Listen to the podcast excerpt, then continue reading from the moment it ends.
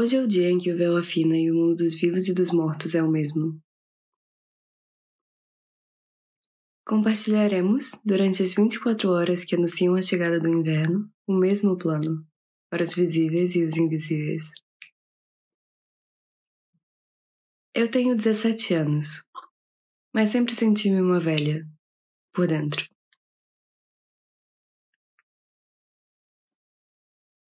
Como se tivesse vivido muitos anos antes dos 17 referidos.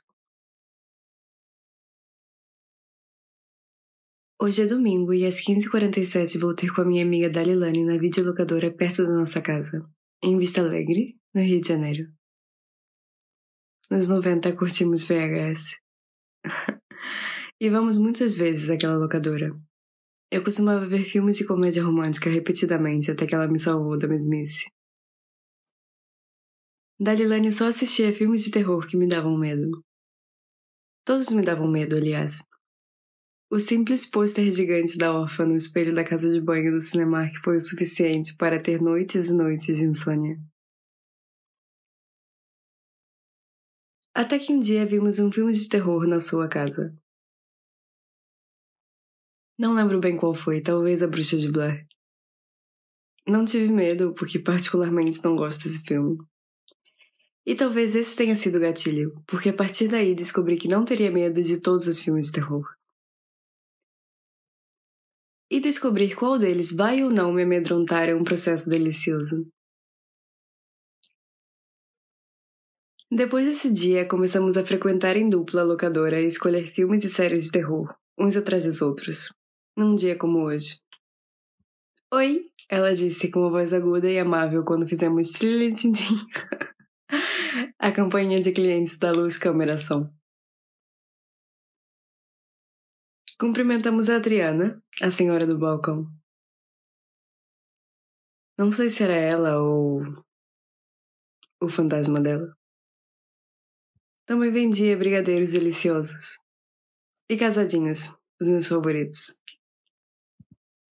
Seguimos pelo terceiro corredor da sala quadrada, entre séries de terror e mistério até a estante no fundo que guardava boas ou mais histórias de terror. Trocamos olhares com velhos conhecidos, como Fred Krueger. Até que Dalilane tocou-me o ombro e avisou: Palhaço! Palhaço? Havia um palhaço, de fato. Tinha o cabelo ruivo puxado para cima num, forma, num formato de gota, um fato amarelo-ouro e pintura verde nos lábios.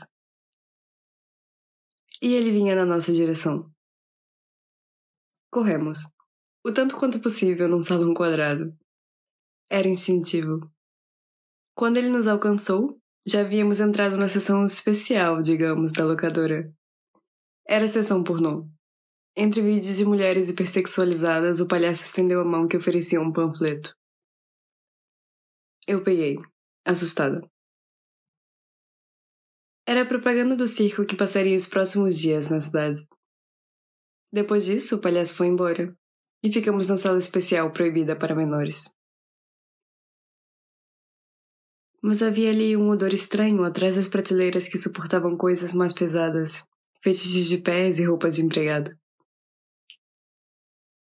Quando nos aproximamos, havia uma mulher caída, Ninguém estava perto dela, e os homens que passeavam entre os corredores da indústria pareciam nem sequer notá-la. Mas notavam a nós. E comentavam baixinho ou nem por isso sobre o que faziam duas menores na locadora pornô. Não quereriam. Aportamos um misto de sensações que viajavam entre sair correndo e ajudar a mulher no chão.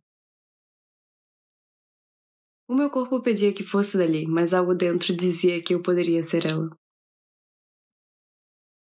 Então Dali perguntou-lhe o nome e ela disse Jennifer. Como podemos te ajudar? Eu perguntei-lhe e ela disse que não podíamos. Dizer que ela disse também é um certo modo de dizer, porque ela não tinha voz. Mexia os lábios, mas o som da voz dela estava dentro da nossa cabeça. Não emanava como ondas sonoras no espaço hostil. Mas na voz de dentro da minha cabeça, Jennifer disse que ela estava morta. E por isso os homens na sala não anotavam. E também porque ela morta não era comestível e nesse sentido não lhes era interessante.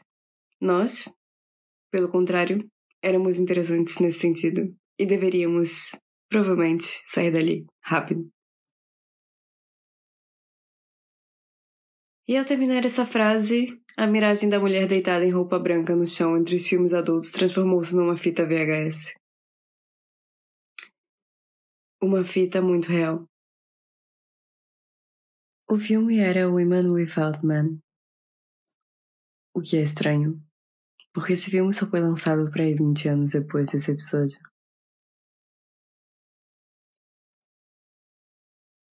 E depois vieram os DVDs.